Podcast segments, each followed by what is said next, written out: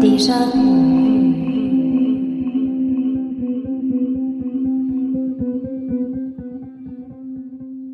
Hallo und herzlich willkommen zu dieser neuen Episode des Déjà-vu Geschichte Podcast. Mein Name ist Ralf und wenn du das erste Mal dabei bist, hier auf diesem Podcast erzähle ich alle zwei Wochen aus der Geschichte und womöglich mit einer Portion Augenzwinkern und dem Blick auf das Hier und Jetzt. Bevor wir heute reinstarten, ich kann schon mal vorausschicken, es ist heute eine Sonderfolge, vielleicht hast du die Länge schon gesehen, ist erschreckend, ich weiß. Aber bevor wir reinstarten, wie immer ganz kurz, möchte ich über den E-Mail-Newsletter von Déjà-vu Geschichte reden, einfach weil es für mich die beste Möglichkeit ist, in Kontakt zu kommen mit meinen Hörern, Hörerinnen, mit dir. Dementsprechend würde ich mich freuen, wenn du dir das anschaust. Ich erzähle am Ende noch ein bisschen mehr dazu. Aber du findest in den Shownotes einen Link zu meiner Website, wo ich dir alles darüber erzähle. Würde mich sehr freuen, wenn du dir das anschauen möchtest. Und du würdest es auch direkt auf der Website finden unter ralfgrabuschnick.com slash newsletter. Wie gesagt, heute ist die Folge ein bisschen anders und das liegt daran, dass ich wieder mal nicht alleine aufgenommen habe. Ich war inzwischen eine Weile her, Ende August, in Nürnberg zu Gast, bei den lieben Kollegen von Das Ach. Ich weiß nicht, ob du Das Ach kennst, das ist ein, ja, auch ein Geschichte-Podcast, natürlich ein bisschen anders als hier. Die drei Jungs dort unterhalten sich über irgendwelche Themen aus der Geschichte zu dritt der Jürgen liest dann was vor und die anderen zwei kommentieren. Und ich wurde da freundlicherweise eingeladen, ein Thema dort vorzustellen und mit den dreien ein bisschen drüber zu reden. Das haben wir bei Das Ach, also auf, dem, auf ihrem Podcast auch schon veröffentlicht, kam Anfang September schon mal raus.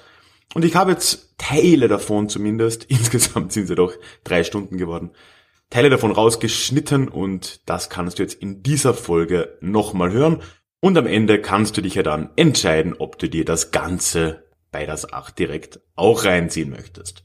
Ich finde, es lohnt sich. Kleiner Disclaimer am Start. Leider ist die Tonqualität, gerade was mein Mikro anging, nicht so großartig gewesen dort. Ich habe es irgendwie verabsäumt, mein eigenes Mikro mitzubringen. Und dann hatte ich da nur so ein Headset auf. Es rauscht ein bisschen. Aber es ist ganz gut anzuhören. Man muss sich halt dran gewöhnen. Ja, dabei will ich es auch belassen. Starten wir rein in das Gespräch aus Nürnberg. Ich wünsche dir viel Spaß.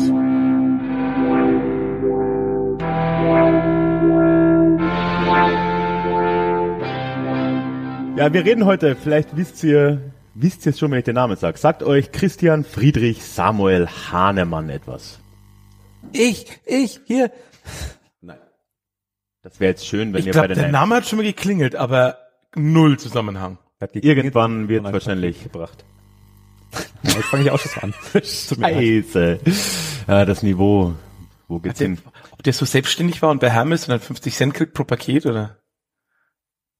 Das neue Hermes sind ja Also nein, ich denke, du kannst kein Grund, äh, kein Vorwissen vor. Sehr schön, ne? Das wäre jetzt auch irgendwie schade, weil ich baue dann so auf Ja, zur ja. großen äh, Re- Revelation, das wäre jetzt ja voll blöd.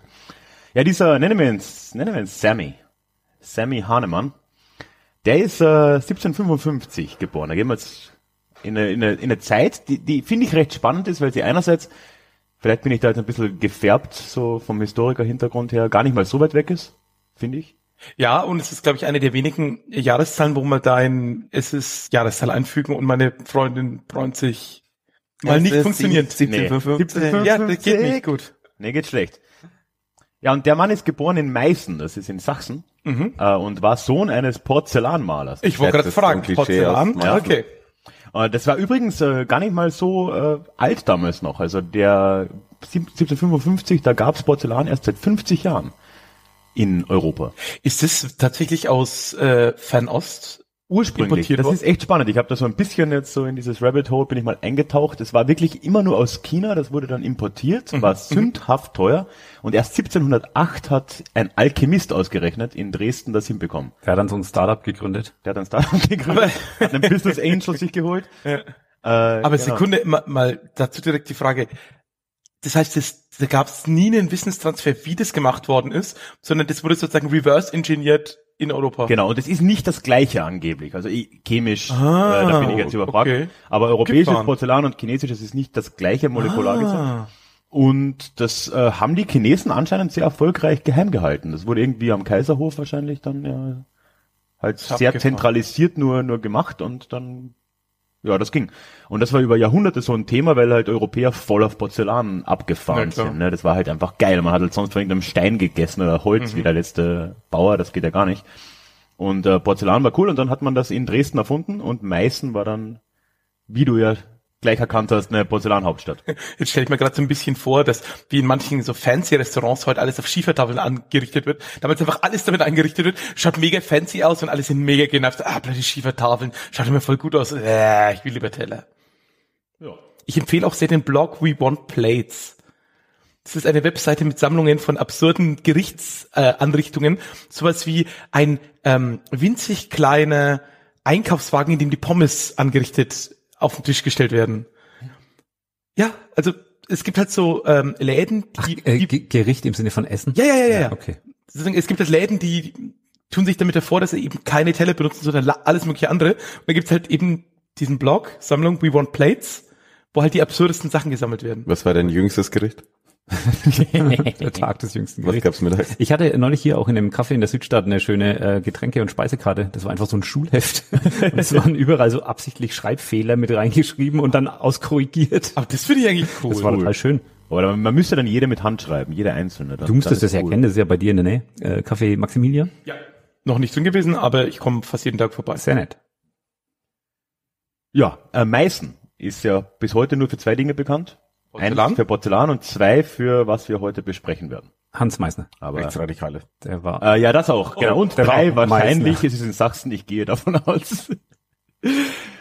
ja, und im Gegensatz zum zweiteren, von dem wir jetzt was hören, ist auch das erste Porzellanherstellung vollkommen sinnlos, aber zumindest hübsch. Ja. Trotz dieses Hintergrunds, es klingt jetzt ein bisschen fancy. Porzellanmaler klingt so, als wäre das irgendwie ein hoher Job, aber das war eigentlich ein ziemlicher Hilfsarbeiter äh, Job damals. Also die sind in ziemlicher, nicht Armut, aber so untere Mittelschicht, würde man heute vielleicht sagen, gab es damals nicht. Keine Ahnung. Halt so Handwerk, aber nicht gerade, nicht gerade hoch oben.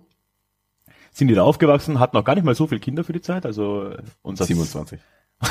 ich ich glaube insgesamt waren es fünf, aber das habe ich jetzt nicht aufgeschrieben. Aber äh, Sammy war das dritte Kind, also gar nicht mal so übertrieben.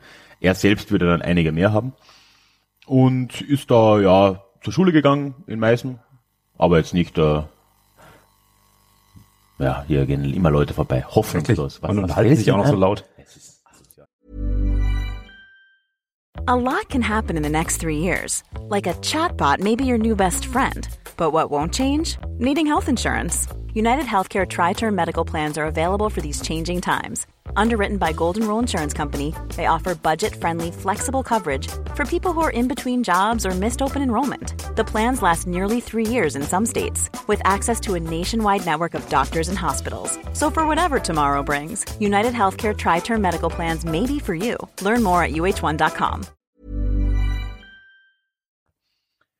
Und äh, ist dann aber tatsächlich an die Uni gegangen. Und da merkt man so ein bisschen andere Zeiten. 1775, also da war er dann 20 Jahre alt, das kommt noch halbwegs äh, so hin, ist ja an die Uni. Wie Ah, konnte es sich das leisten? Das ist tatsächlich eine gute Frage. Er hat äh, parallel dazu schon gearbeitet. Ah, Der hat okay. da wirklich äh, nicht jetzt in seinem Gebiet, also er ist dann Medizin studieren gegangen. Sein Vater war da überhaupt kein Fan davon, was heute irgendwie auch nicht mehr so vorstellbar ist, aber der Vater meinte so, der soll doch was Anständiges lernen. Und ich, Und sagt doch was über den Ruf der Medizin Ja, im aber- 18. Jahrhundert. Wir verweisen mal auf Folge, äh, was war es, 31? Ja, aber da würde ich gar nicht mal so sehr zustimmen, denn selbst bis heute ist es, wenn Leute aus einer ähm, aus einer Arbeiterklasse kommen, ist es für viele schwierig, das Kind studieren zu lassen, weil es einfach nur nicht vertraute Welt ist und man sich da auch sehr unsicher fühlt, so, äh, ist das wirklich was zukunftssicheres? Mach doch erstmal eine Ausbildung.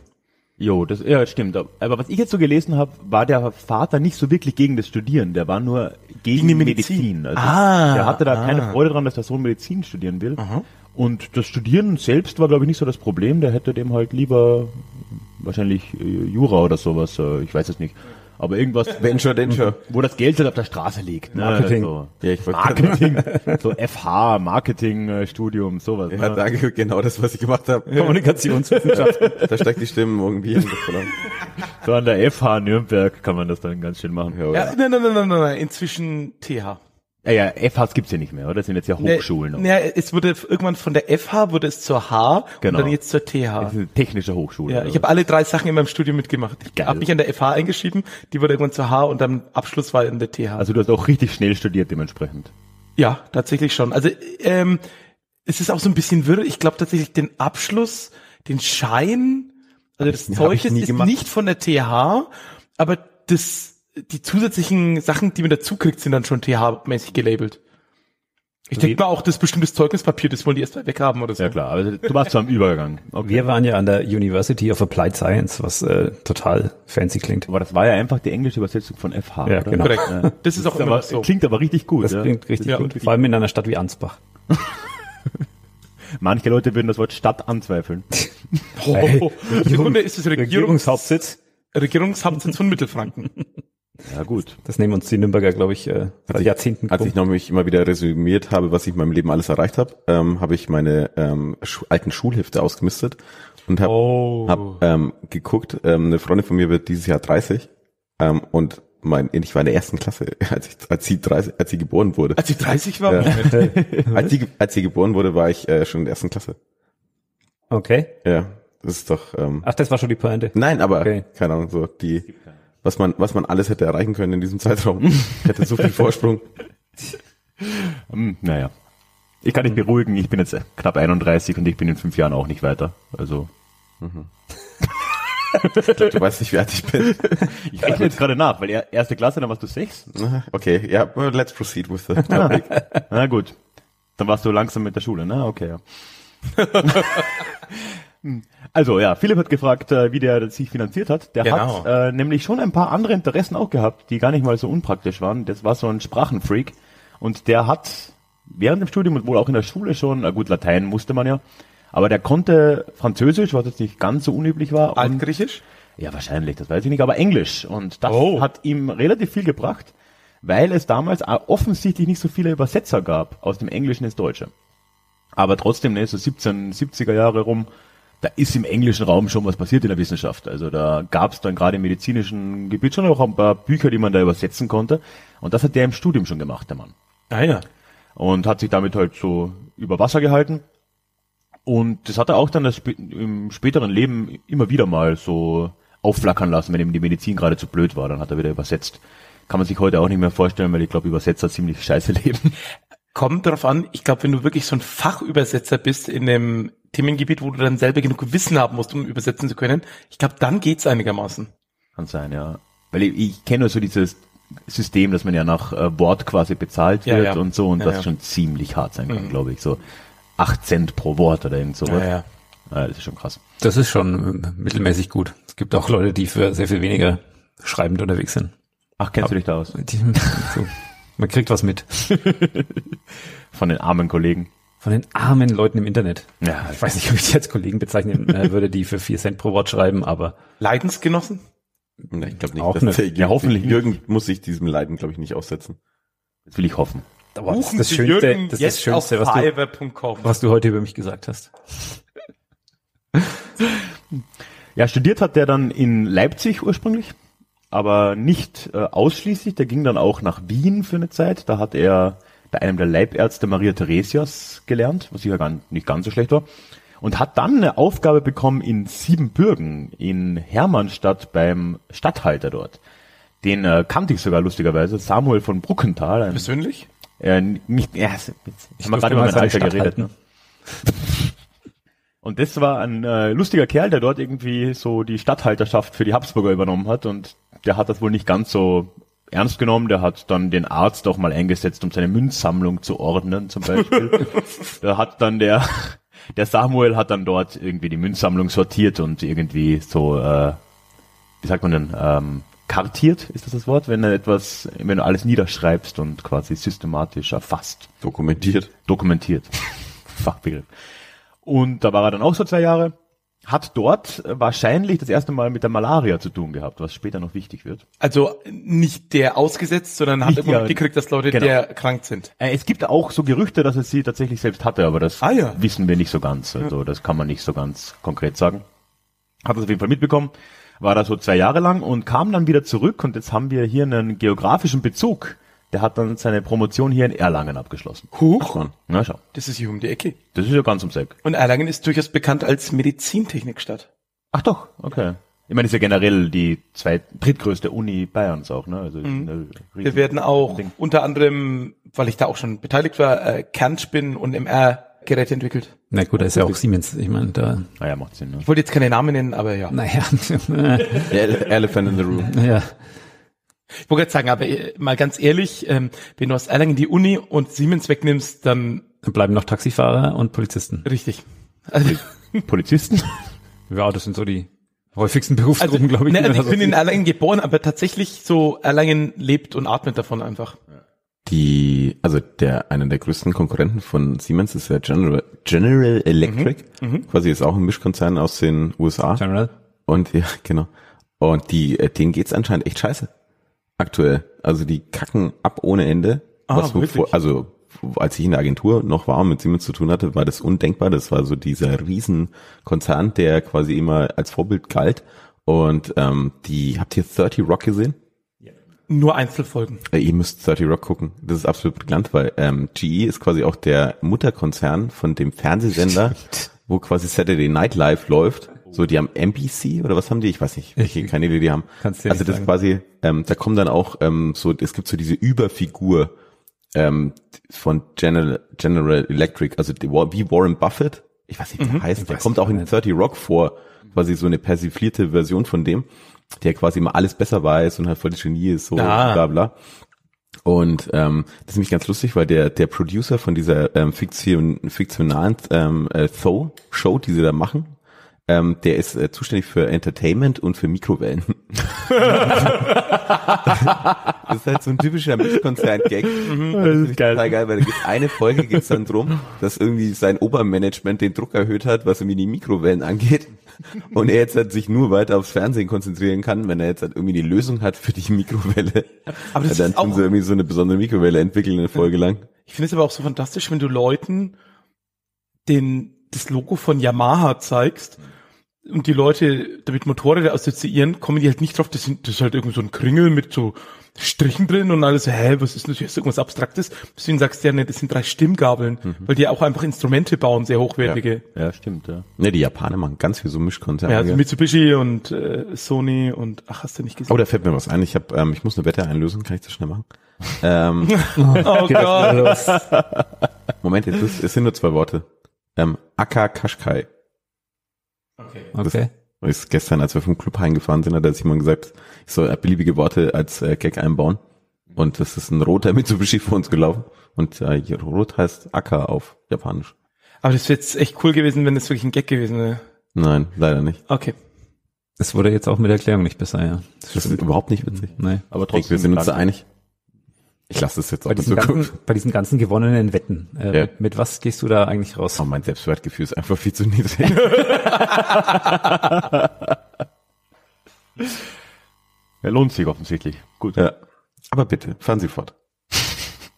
Ja, also der schloss da hier in Erlangen dann ab. 1779, da war er 24 Jahre alt, so als Doktor. Also der war noch mal schneller als du, glaube ich, Philipp. Sauber. Ja, ja, ich habe auf dem zweiten Bildungsweg studiert, von daher keine Chance. Also ja, vier Jahre so für einen Doktor, das geht heute, glaube ich, schwer. Und da beginnt dann so ein ganz unstetiges Leben. Der Typ zieht dann die nächsten 20 Jahre quer durch Deutschland. Ich könnte jetzt alle Orte aufzählen, dann fühlen sich die Hörer, die von dort kommen, abgeholt. Soll ich das mal machen? Ja. Das ist ganz spannend, glaube ich, wenn ich einfach dir so Orte- diesmal den Beat drunter legen. Aber Ja, leg den Beat runter. Schreibt die dann bitte auch alle in die Meta-Dings, ja, weil das ist äh, regionales SEO. Oh ja, aber mit GPS-Koordinaten. Wo ist der Beat? Du, du, du. Hettstedt, Dessau, Gommern, Dresden, Leipzig, Stötteritz, Gotha, Georgenthal, Molschleben, Göttingen, Piemont, Wolfenbüttel, Braunschweig, Königslutter, Altona, Hamburg, zwei verschiedene Orte, Möllnmachern, Eilenburg, Zildau, Torgau, das war das. Ja, ich sehe schon. die Orte. War gut. Wie so eine altersschwache Eisenbahn. ich keine Ahnung. Torgau. Torgau, ja. Ähm, ja, ich, das ist äh, ganz, ganz viele tolle Orte auf jeden Wir Fall. grüßen alle Hörerinnen und Hörer von diesen Orten. Schreibt uns eine Mail. Alle aus Mölln und Eilenburg gewinnen jetzt irgendwas. Ich hoffe, da gibt's niemanden. Welchen Preis lobst du aus? Ähm, Wir haben ein paar Ein so neues Auto. Auf, wir haben so Aufkleber hier irgendwo. äh, irgendwie, ihr kriegt ein Auto. Dominik, du bist doch der halt. Chief of, Chief of Individual Marketing, äh, wenn du hier so weißt. Oh, ich habe mir Und tatsächlich, Mikrowellen. um, um eine der ebenfalls nervigen Dauerthemen der letzten Monate abzuschließen, ich habe mir tatsächlich ein neues Auto bestellt. Ist es ein Kia geworden? Das heißt, im Umkehrschluss ähm, steht mein jetziges Auto ähm, zum Verkauf. Vielleicht findet wollen wir, ja wollen wir wie beim Papstmobil einfach so eine Ebay-Auktion machen? Du, aber ich glaube, wir haben keine 70-jährigen Hörer, die so ein Golf 4 oder was ist das, in, in so Mausgrau. Hallo, das sind, Alter, du Arschloch. Herzlich willkommen zu Dominiks Flohmarktecke. Was möchte er heute wieder loswerden? Aber das ist, äh, das äh, gibt mir zu denken, wir haben doch damals ungefähr im gleichen Jahr Auto gekauft. Das heißt, meins müsste jetzt dann auch langsam mal, Wie viele Kilometer hast du drauf? ich weiß nicht, aber mein Lenkrad, äh, das löst sich quasi auf. Ja, aber das ist ja kein Grund aufzuhören. nee, nee, nee, aber was habe ich denn drauf? 160 oder so, vielleicht. 195. Ja, es ist auch nicht so viel mehr. Dafür hast du ja ein, äh, ein deutsches Magenprodukt und ich einen italienischen äh, Sportwagen. Soll ich dir was sagen? Der Jürgen haupt mich sonst immer verbal, dass ich so viel über andere Dinge rede. Aber ich sag's nur so am Rande. Mach ich gar nicht. Da hast du dir heute nichts vorzuwerfen. Nein. Ich halte euch nur manchmal den Spiegel vor, weil ihr immer sagt, ey, wir müssen heute irgendwie schauen, dass wir schnell rauskommen und dann Das habe ich noch nie gesagt. Ich schlafe halt ein, was soll ich tun?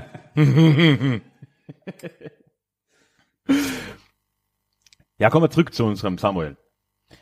In der Zeit hier, so 20 Jahre, quer durch Deutschland, da war er dann nicht nur als Mediziner, Arzt tätig, da war dann irgendwie auch Apotheker, da gibt es ein paar Rechtsstreitigkeiten auch, weil irgendwie durfte man nicht Apotheker und Arzt gleichzeitig sein. Das ist, glaube ich, heute noch so.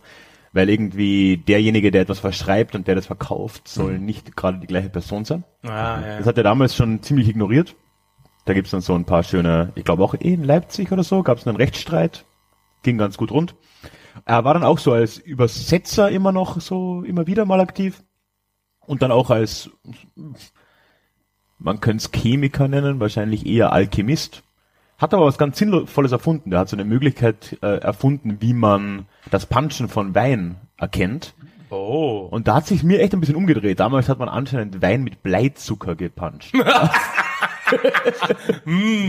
Köstlich. So ein guter, so ein guter Frankenwein mit Bleizucker, das wär's doch jetzt. Naja, aber zuletzt war da ja so Frostschutzmittel und so, das fand ich jetzt auch nicht Ja, auch besser nicht so irgendwie. besser. Ja. Da gibt's eine gute Simpsons-Folge. Ja. Mit César und Huglin. Wir hatten es in der letzten Folge darüber. Ah, ich hab darüber Ich geredet. habe ja. nachgeguckt, die Namen stimmen sogar. Ich bin so happy mit mir selbst. Wie hieß sie? César und Huglin waren die zwei Geil. bösen Franzosen in der Simpsons-Folge, die den Wein gepuncht haben. Ja, haben sie ihn, äh, haben sie ihn auch gepuncht? Sie haben eine, Ja, ja. sie haben, Frostschutzmittel rein. sie haben Bart ja da stampfen lassen. Das Ja, war ja, und dann irgendwie, dann dann, dann, sie die probieren erwischt, sie ne? ihn einfach nach zwei Tagen so an, ja, der hat jetzt genug gereift, jetzt irgendwie, äh, machen wir noch ein bisschen Frostschutzmittel rein, damit er besser wird. Zwei Tage ist so geil. Und ich weiß gar nicht, halt so super kurz, weil sie einfach keine Geduld haben. Ja, so war's damals auch. Nur Bleizucker, ja gut, andererseits, Frostschutzmittel ist auch schlimm. Ändert nicht viel. Und dann hat er den bleifreien Wein erfunden und seitdem sind alle Gibt's umgestiegen. nur bleifrei. Es Bei ist den so- Autos hat's länger gedauert. Es ist so schwer, man will zur Tankstelle, will einen schönen Bleikraftstoff und es gibt ihn einfach nicht. Ähm, da kriegst du aber tatsächlich, ähm, also du kannst wohl Zeug dazu kippen, was sozusagen so, kaufen, so ja. Blei Ach so, ja. emuliert, nenne ich jetzt mal, Okay, ja. als Laie, damit wenn du irgendeinen Oldtimer fährst, halt Verbleib braucht, den Ah, das geht. fahren kannst. Das kenne ich noch vom äh, Mofa damals. Da musste ich ja so eine Mischung aus Also das Öl Mischung, und Benzin genau, tanken und dann konnte ich das auch selber mischen. Das ist aber bei jedem Zweitakter so. Das ist, äh, Ja, das ist auch Zeit. Rasenmäher und und dann bin ich dann immer mit meiner Öltube zur Tankstelle. Das war ganz lustig. ja, ich hatte eine Tankstelle, die hatte extra Gemisch. Ist nicht bei jedem, glaube ich, so, weil ich tatsächlich, ähm, Zweitakter normalerweise schon. ich habe nur Benzin neulich nachgetankt. Bei was? Beim Rasenmäher. Ja, dann hast du also einen Viertakter. Nehme ich jetzt mal an. Das ist Deine Lösung für alles. Nee. Mehr Takte. Wie in der Musik, mehr Takte. Mit Takt dann- ist immer gut. Ja, also fünf Takte gleich, dann Nee. Also ich meine, ich bin ja kein Ingenieur, von daher äh, steinigt mich ruhig, wenn ich Scheiße erzähle, aber ich bin fast der Meinung, dass bei Zweitaktern das Standardverfahren ist, äh, gemischt zu tanken und bei Viertaktern nicht. Aus dem Bauch würde ich dir recht geben. Weil die haben mehr, mehr Takte und äh, zwei Takte davon sind irgendwie, oder einer äh, zum Öl mit in den in die Brennkammer, in den Zylinder zu ziehen. Aber was, wer, wer bin ich? Ja. Aber als Musiker sage ich, ein Sechs-Achtel-Takt ist viel besser als ein Dreivierteltakt. Vor allem, wenn Blei drin ist. Oder fünf Viertel ist auch schön. Ein Fünfviertel ist ein ganz toller Takt. Was mir da einfällt, äh, für alle, die es nicht wussten, das neue Tool ist jetzt tatsächlich auf Ah, ja. Spotify und dieser, Die mögen Takte. die mögen Takte, die und Radiohead. Vierte, komische Takte. Ja, ähm, damals übrigens so als Arzt hat der Samuel anscheinend nicht so gut verdient. Das kann man sich heute auch irgendwie schlecht vorstellen. Ja. Es gibt so einen Tagebucheintrag, wo er dann irgendwie sich beschwert hat, so, er hat die, diese, diesen Beruf wieder mal aufgegeben, weil er mir, Zitat, mehr Aufwand gekostet als Einnahmen gebracht und gewöhnlich mit Undank belohnt hat. Wow, also ich wollte gerade sagen, wenn es ein Beruf halt einfach nicht ist in meiner Wahrnehmung, dann wäre es heute modern ein Arzt. Da Kohle, Dank, alles da. Ja, wobei Dank weiß ich nicht. Ja, ich glaube, zu dir ja, kommen schon Leute sagen, oh, das hilft alles nicht. Und du denkst dir, Alter, du hast einfach einen Schnupfen, geh heim, ich verschreib dir irgendwas Quatschiges, damit du hier raus bist, mach meine Praxis leer. Ja, gut, okay, aber die, gerade so die alten Damen wollen ja, glaube ich, nur Ja, ja, reden. Ja, aber die wollen, ich wollte gerade sagen, die wollen viel Aufmerksamkeit. Ist ja auch verständlich, wenn das dann oft einer der wenigen Sozialkontakte Ja, ist, und- irgendwo physikalisch vor Ort stattfindet. Echt? Ich habe da kein Verständnis.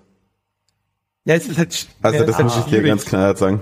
Verständnis äh, auf einer persönlichen Ebene schon, wenn man Genau, selber dort auf sitzt, der Systematik halt nicht. Ja. Klar. Naja, aber du hast doch, also keine Ahnung, ich finde, dass da wertvolle Ressourcen belegt werden. Genau, gebe ich dir So, recht. da kannst du doch dann irgend so einen alten äh, Nachmittag gehen. So, also Genau, bin ich bei dir, aber sozusagen aus der persönlichen Sicht von, sagen wir mal, von einer Oma, die sagt so, heute Abend kommt noch mal Essen auf Rädern vorbei und sonst sehe ich niemand, dass die mal jemand hat, mit dem sie reden kann, dass sie das dann auch nutzt, verstehe ich halt auch irgendwo. Ja, aber, also, das ist auch wieder ein Exkurs.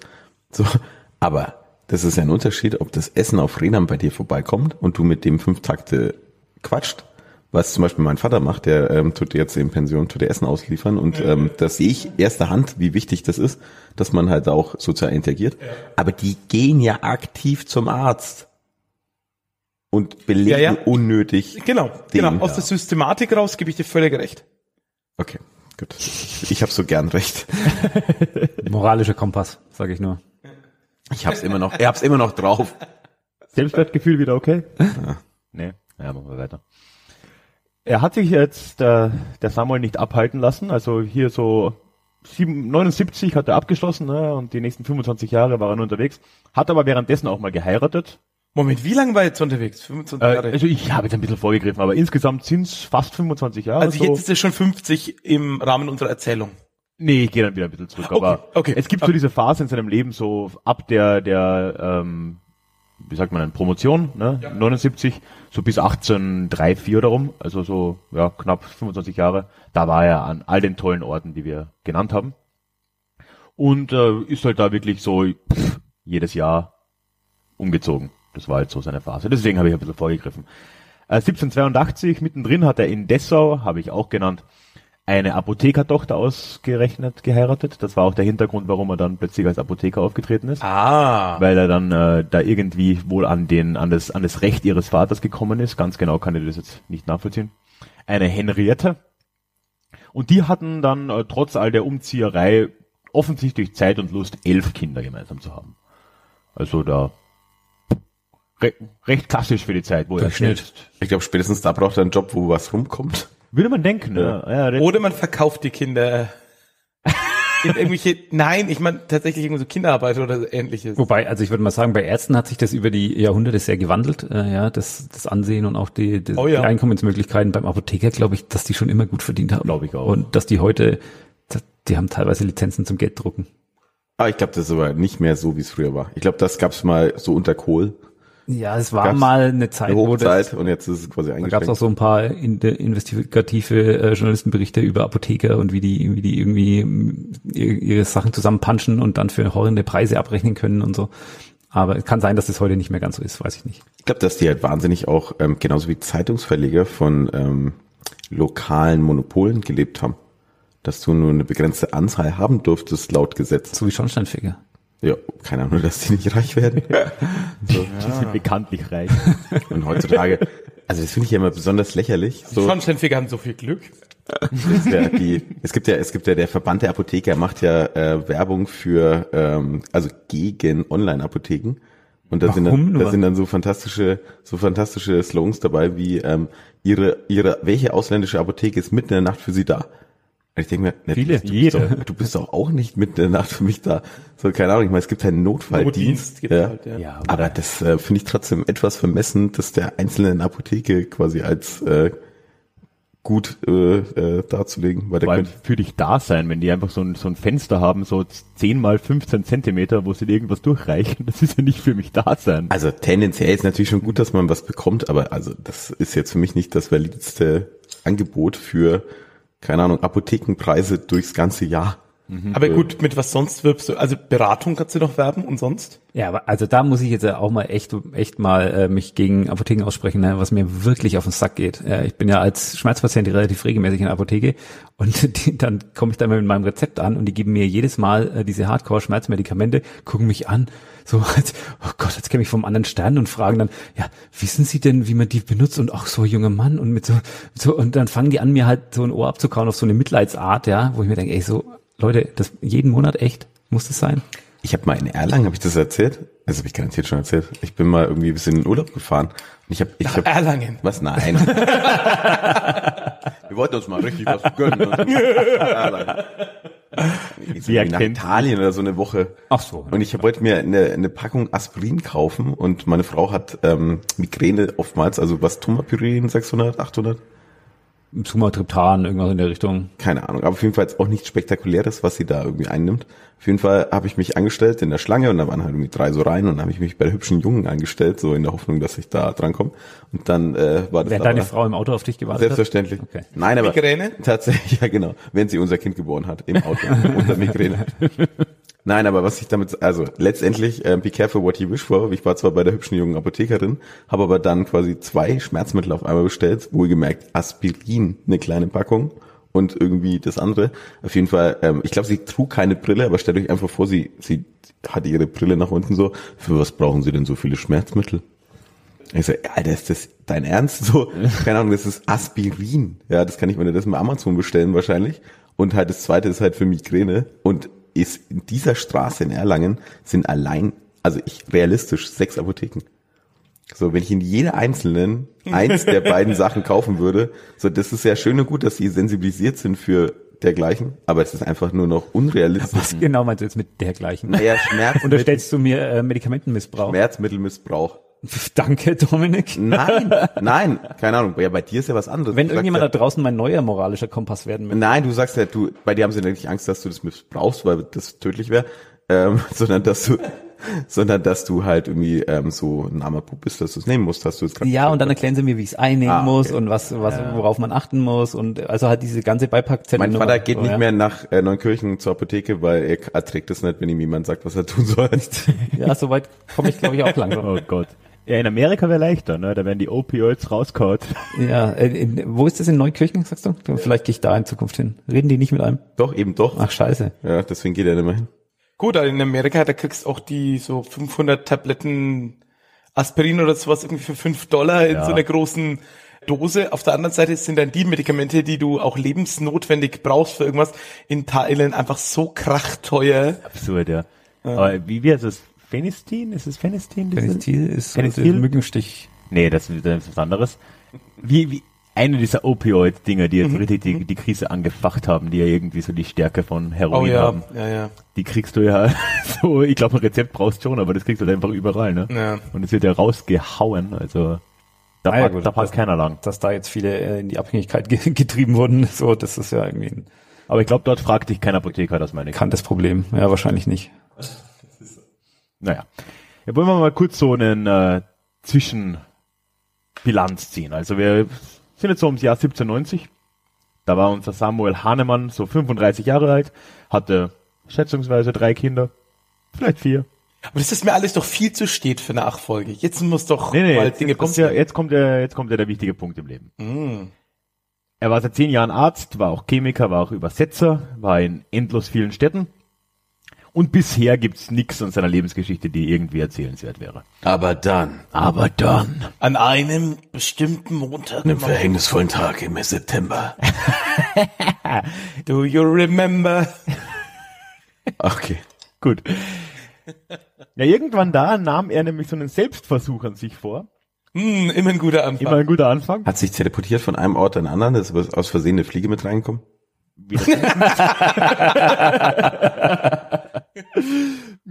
Nee, er hat äh, China-Rinde äh, zu sich genommen. Das war irgendwie so ein Baum.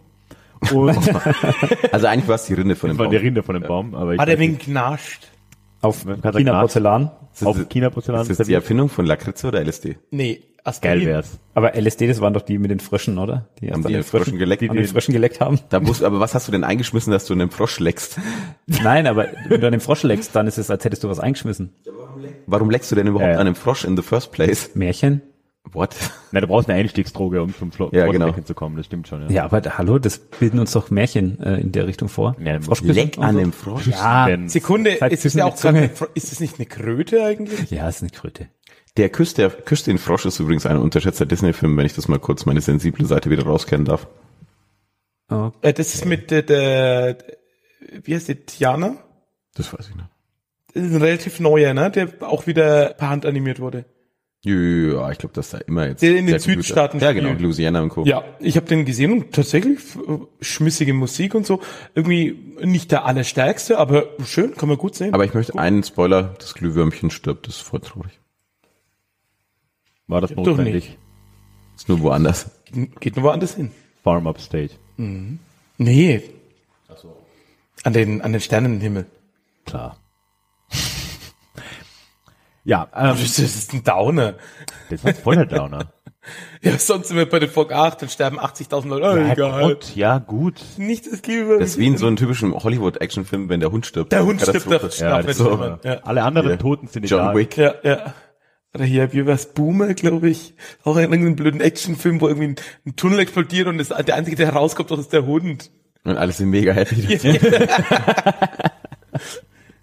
Geil. Es gibt auch eine ganz fantastische Webseite und ich habe jetzt äh, auch schon mitgekriegt, dass das, ähm, also ich, ich, kenne eine Dame, die arbeitet in, in den USA so bei Quality Assurance und die haben durchgesetzt, dass, Versagt ganz schön krass. dass in einem Computerspiel ähm, ein Hund streichelbar ist.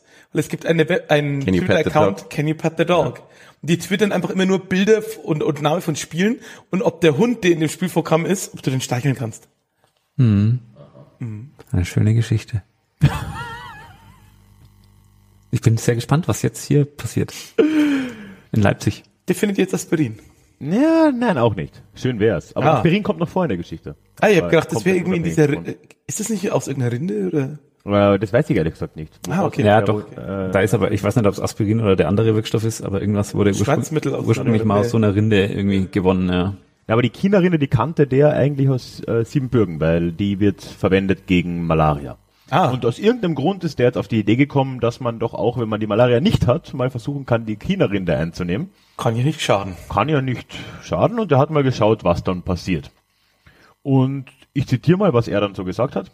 Er sagt, die Füße, die Fingerspitzen wurden mir erst kalt, ich ward matt und schläfrig, dann fing mir das Herz an zu klopfen, mein Puls ward hart und geschwind.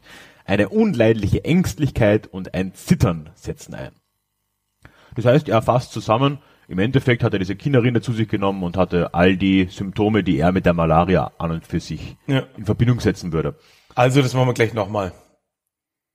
Genau, nochmal noch mal Wir nachwerfen. testen das mal an einem Ist Hund. geil. Ja, das war irgendwie mal so ein Zitat von meinem Vater, ich weiß nicht, was im Zusammenhang, der meinte, es gibt nichts Geileres im Hochsommer als so eine Gehirnhautentzündung, wo man so richtig schön Schüttelfrost hat. Die ganzen anderen Leute schwitzen. Und Du Was ist dein Vater von Beruf? Geiler Humor. ein Finanzbeamter, würde man nicht erwarten. ah, okay. Ähm, und der meinte, der hatte halt irgendwie mal sowas. Gegen Ah. ah. glaube ich nicht. Irgendwas weniger. Ja, ja, ja, ja, ja. Aber auf jeden Fall schon so halt Schüttelfrost. Und er meinte im Nachhinein so, war richtig geil, ne? Alle anderen schwitzen. Mhm. Du hast Schüttelfrost. Ist gut. Ja, und äh, da kam dann dieser Hahnemann, Sammy, auf die Idee, dass ja, wenn er diese Kinderrinde zu sich nimmt und er gesund ist und all die Symptome kriegt, die Malaria hat, und gleichzeitig die Kinderrinde gegen Malaria hilft, dann muss ja Gleiches, Gleiches heilen. Oh, Ist der nicht aufgegangen. Oh, ja, ja. Ich glaube auch, jetzt habe ich den Groschen fallen hören. Ja, ja. Worüber reden wir, Philipp?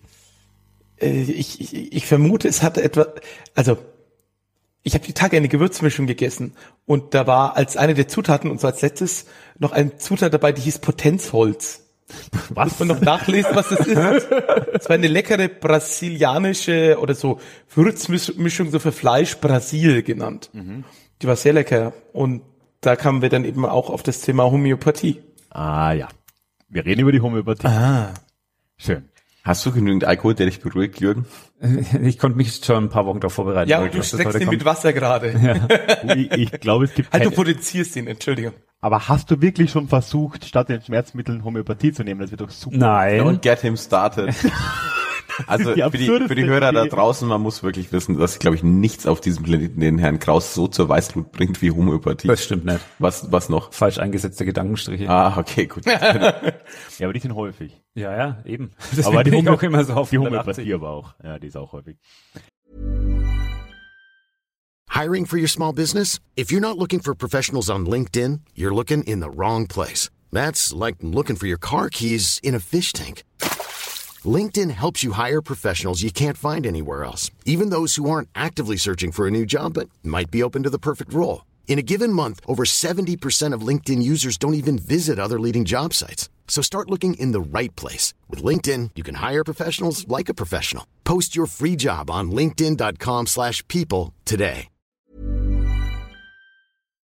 Ja, also der Hahnemann wird zum Erfinder der Homöopathie, aber das, das sind wir ja noch nicht ganz.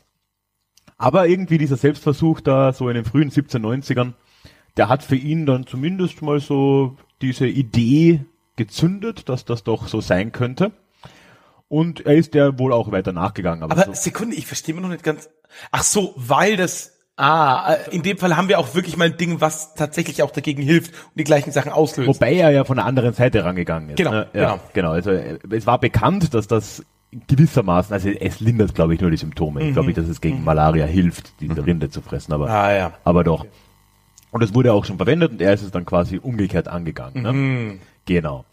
Und hat das dann so weiter praktiziert, hat wohl auch an sich selbst und an seiner Familie, wir hoffen mal mit deren Zustimmung, weitere Versuche vorgenommen. so, ganz sicher bin ich mir da nicht. Äh, wer- er war dann aber zwischenzeitlich auch mal in der Irrenanstalt tätig, so als, als Oberarzt. Da war aber anscheinend nur ein Patient. Äh, was? Ja, das war so eine ganz äh, ja, typisch für die Zeit wahrscheinlich. Das war einfach so ein so ein Graf, der hat halt da so eine Irrenanstalt gegründet und hatte halt irgendwie so einen Moment, wo er Sich oder Nee, nee, nee, der wollte was zurückgeben so. Der hatte halt so einen an eine Person?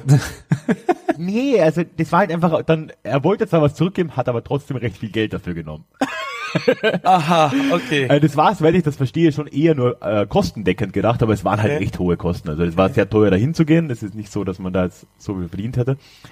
Ähm, und das konnten sich halt nur weniger leisten und ein so ein Typ hat sich das halt geleistet. Der kam dahin, das, der hatte irgendeine, damals hat man es wahrscheinlich Hysterie genannt, wahrscheinlich äh, doch ein komplexeres äh, Problem, aber das hat dann auch dieser Hahnemann gemacht, hat dann aber wohl auch schon so homöopathische wie er es später nennen würde, homöopathische Medizin verwendet, hat aber vor allem dann da begonnen, so ganz lange Gespräche zu führen. Und das ist ja auch etwas, was dann in der Homöopathie erhalten bleibt. Und ich würde behaupten, das ist der einzig positive Punkt an der Homöopathie, dass sich irgendwie Zeit genommen wird für diese Anamnese, ne? also für, für das für das erste Na gut, bei einem Gespräch. Arzt-Patienten-Verhältnis von 1 zu 1 ähm, könnte ich mir vorstellen, dass da auch ein bisschen Zeit bleibt. So Eben. für Und Gespräche. das scheint ja auch bei homöopathischen Ärzten noch immer so zu sein, obwohl da ja schon Leute hingehen, leider. Das ist ja nicht so wenig, dass die ja dann doch gern mal eine Stunde so mit einem Patienten reden. Also das ist ja, das ist irgendwo erhalten geblieben. Die Schlussfolgerungen sind dann meistens halt nicht ganz so geil. Ja, und äh, 1796... Hast du dir jetzt jemanden im Internet einfach gesucht, mir da Hass auf Homöopathie teilt? Wo habt ihr euch getroffen? Auf so, einem- so einem Board? ist denn eigentlich, wo nimmst du das denn eigentlich her? Das ist doch, das ist doch jetzt völlig übertrieben, oder? Mein, mein Hass auf Homöopathie. Naja, ich habe jetzt schon... Ich bin ein äh, skeptisch wissenschaftlich denkender Mensch. So, das, das sollte als Erklärung genügen. Ja, dann ist es schwer mit der Homöopathie, wenn man... Das sind nicht die Grundlagen, die man haben sollte für die Homöopathie. Bist du ein Anhänger? Nein. Ich halte nichts von Medizin. Das macht die zum Anhänger. ja, so den ersten äh, Artikel hat er dann 1796 verfasst. Echt, diese sinnlosen Jahreszahlen, ich krieg sie immer noch nicht hin. 96. Und hat da das erste Mal ganz berühmt, das wird heute ja noch von allen äh, Zitiert. zitiert, die irgendwie mit Homöopathie arbeiten. Similia similibus curentur. Das Gleiches mit gleichem Heilen? äh, Ähnliches mit Ähnlichem. heißt es. Ähnliches, Ja, okay. genau. Ähm, das war so sein, sein Kern, seine Kernaussage, die hat er da das erste Mal so, so rausgehauen. Und wie gesagt, hat er dann um die Zeit dann auch begonnen, Leute damit zu behandeln, in Anführungszeichen. Was damals ja nicht ganz so schlecht funktioniert hat, wir werden sicher nochmal äh, am Ende ein bisschen drüber reden, dass ja damals einfach die Tatsache, dass er nichts getan hat, de facto, um einiges besser war Als der Aderlass als zum der Aderlass Beispiel. Oder Naja, die ich denke auch, ich denke auch an eine unserer vorherigen Folgen, wo du einfach beschrieben hast, wie die Zustände in Krankenhäusern waren. Ja, genau. Und da ist halt vielleicht die Option, du gehst ja erst gar nicht rein. Gar nicht so schlecht. gar nicht so schlecht. Ja, oder du behandelst irgendwas mit Quecksilber oder Arsen. ja, gab, Arsen, genau. gab genug Dinge, die gesünder waren als im Krankenhaus. Also, ah, ja. Und ich, ich, glaube, das war schon auch einfach die relativ kleine Patientenzahl, die halt dann einfach eine, der hat ja die dann auch alle stationär aufgenommen, wenn er sie dann aufgenommen hat und die waren dann in so einem Art Kurheim in Wirklichkeit, wo die den ganzen Tag rumgesessen sind, ist besser als irgendwo im Krankenhaus liegen mit allen Kranken, ne? Ja. Irgendwann dann, so in der Zeit, fängt er auch an, das Wort zu verwenden, homöopathisch, also das kommt auch tatsächlich noch von, von Hahnemann. Äh, heißt übrigens Homeo gleichartig und Partie ist das Leid. Also Ah. Gleiches Leid. Ja, und 1810 ist dann so dieser Höhepunkt eigentlich erreicht, da schreibt er das Hauptwerk. Aber man sagt ja heutzutage auch homöopathische Mengen. Das macht aber gar keinen Sinn, oder? Nee, macht's auch nicht. Nee, macht also ich meine, es ist im übertragenen Sinn halt. Ne? Naja, aber das ist sprachlich eigentlich Quatsch. So, Das das, ja ja, ja, das hat sich so eingeschlichen, aber das ist eigentlich Quatsch. Okay. Aber wieso? Oder kannst du mir ein Beispiel nennen?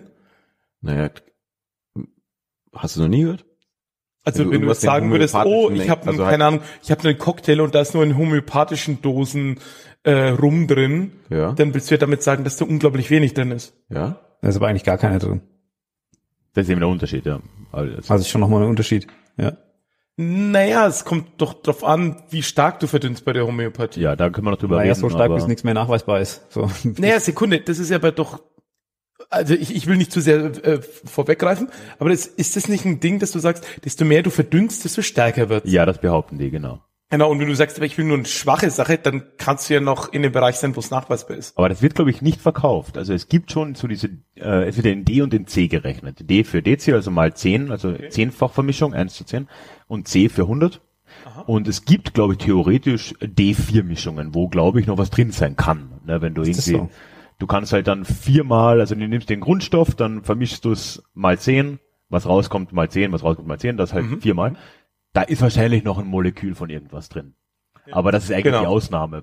Ah, ja, ja, ja, ja, klar. äh, ich glaube, Standard sind C30. Das ist 30 mal mit 30. 100. Okay.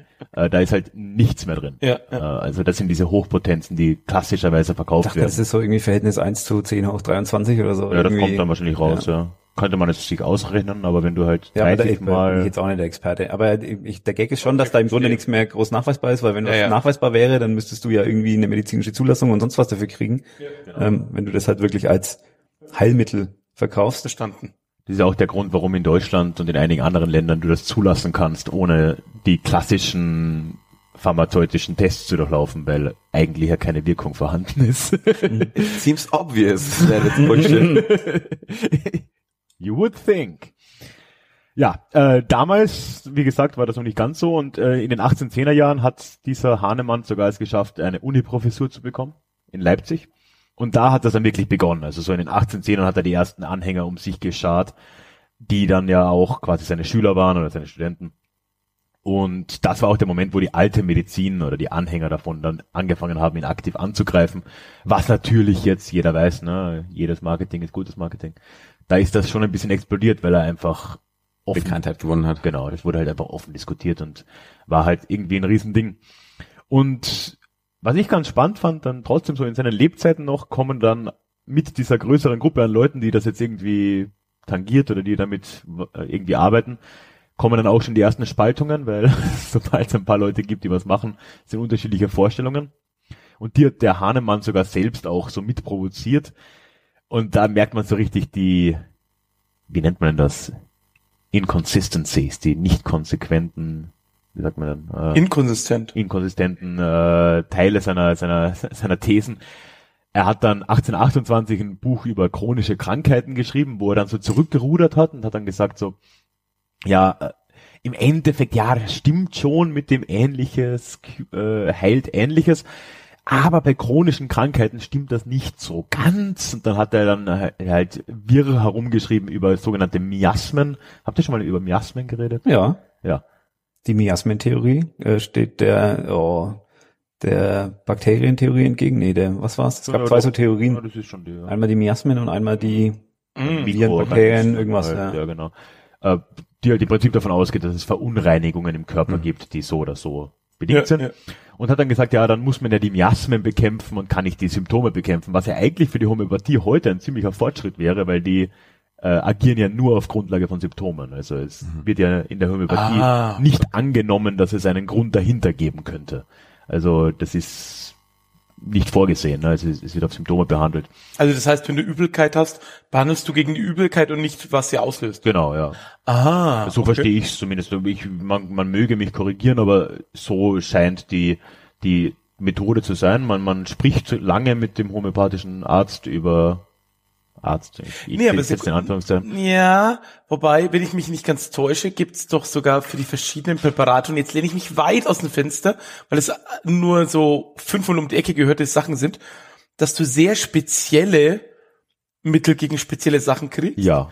Und wenn du halt sagst, oh, das hat nicht geholfen, hast du ja offensichtlich das Falsche genommen.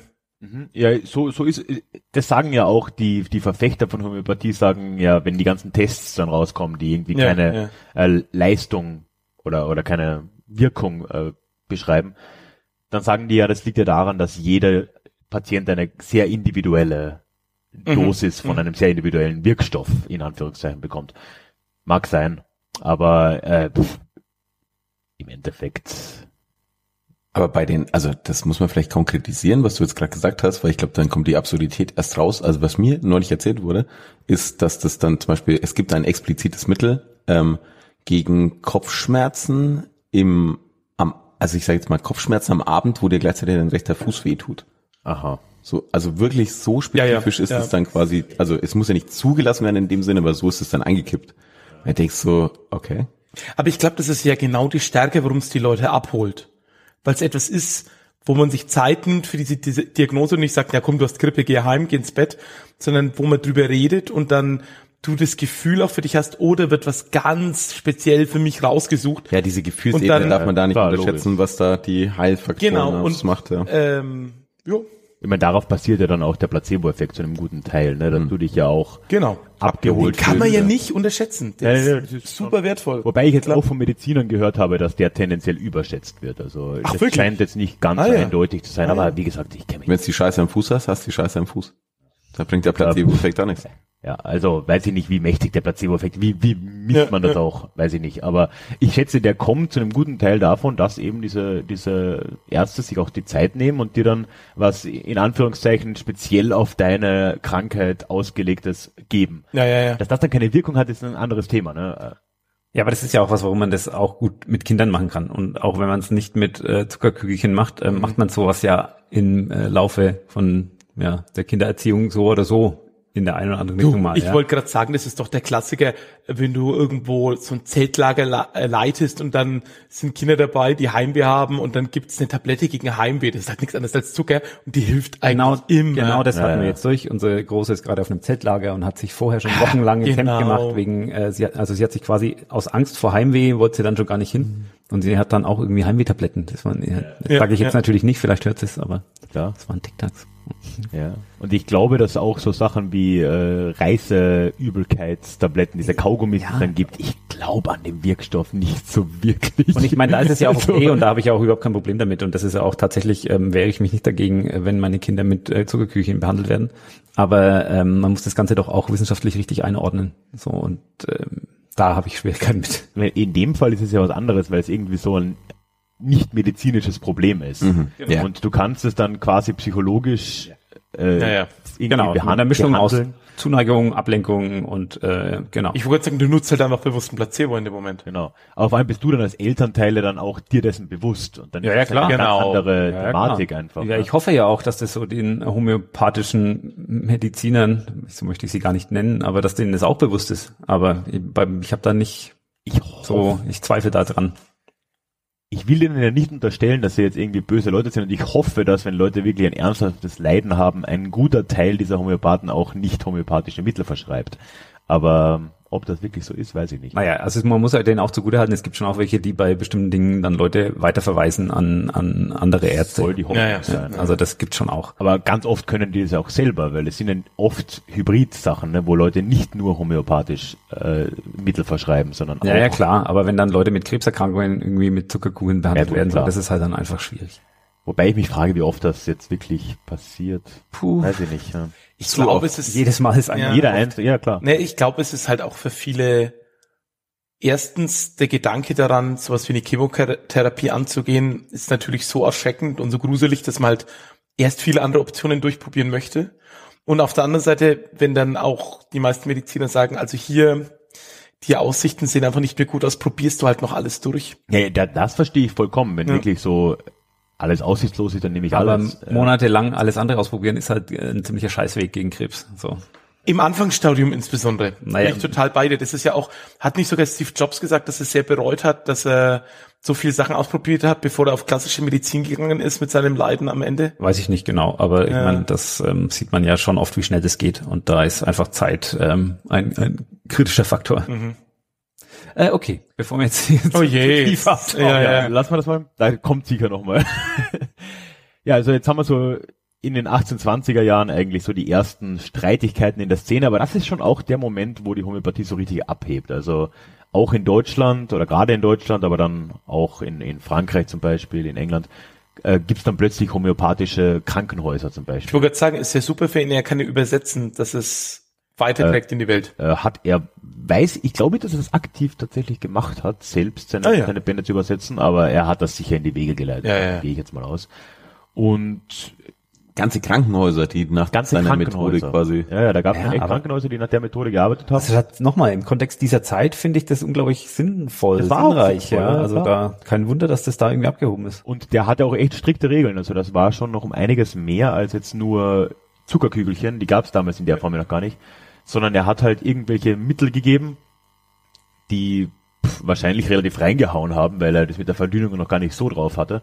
Aber vor allem diese äh, Umweltthemen waren da halt extrem wichtig. Da gab es Alkoholverbot, da gab es Koffeinverbot. Oh. Die hatten irgendwie Zeiten am Tag, wo sie halt äh, also stundenweise an der freien Luft sein mussten und ich weiß nicht was und halt einfach Erholung und nicht so viele Leute um sich. Die ja, haben der lernt das wahrscheinlich schon wahnsinnig viel gebracht und ein ordentliches Umfeld geschaffen. eben, ja, und ich glaube, das war so ein Mittel, wo halt damals, ich finde es immer schockierend, 1830er, da denkt man irgendwie, das wäre schon so halbwegs modern, aber da gab es echt noch viel so äh, Aderlass-Sachen und so, ne? Ja, klar. Ja, ja. Äh, wir werden es nachher mal sehen.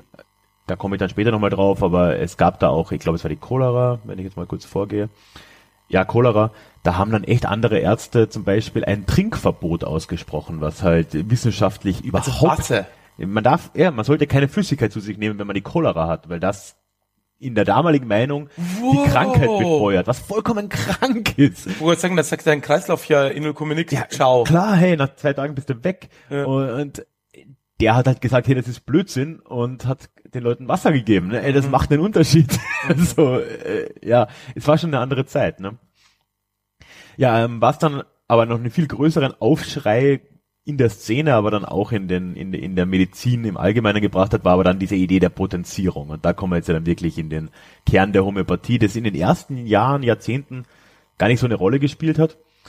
Aber er hatte dann angefangen, immer kleinere Dosen äh, zu verschreiben. Ne? Also der war von Anfang an ein Fan von kleinen Dosen, was jetzt nicht ganz dumm ist, wenn man Quecksilber verabreicht. Aber so diese Verdünnung hatte er nicht von Anfang an drauf. Da hat er dann in den 20er, 30er Jahren damit begonnen. Und du hast ja die Idee schon angesprochen vorhin, so, dass halt im Prinzip die Wirkung stärker werden soll, je, je mehr du es verdünnst, was äh, jeglichem Naturgesetz widerspricht. Aber Es ist wie Liebe, sie wird auch mehr, wenn man sie teilt. Genau. da, da, da. Wow, sowas vom Jürgen. Es ist auch mit Zellen so. Also ich meine, Zellen Ja. werden auch mehr, wenn sie sich teilen. Klar. Das ist jetzt nicht so besonders. Das wäre so geil, wenn der Jürgen einfach am Ende der Folge voll dir überzeugt Voll überzeugt. So jetzt, je mehr ich drüber nachdenke, macht das eigentlich total viel Sinn. Na, der hat gerade Kaffee und Alkohol verboten. Das ist schon ziemlich schwer, äh, mich damit anzufreunden.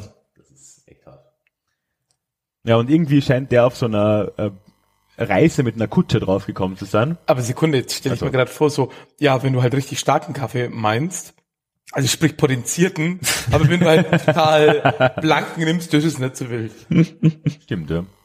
Hat aber auch weniger Wirkung. Nicht ganz Ja, homöopathisch. ja, ne.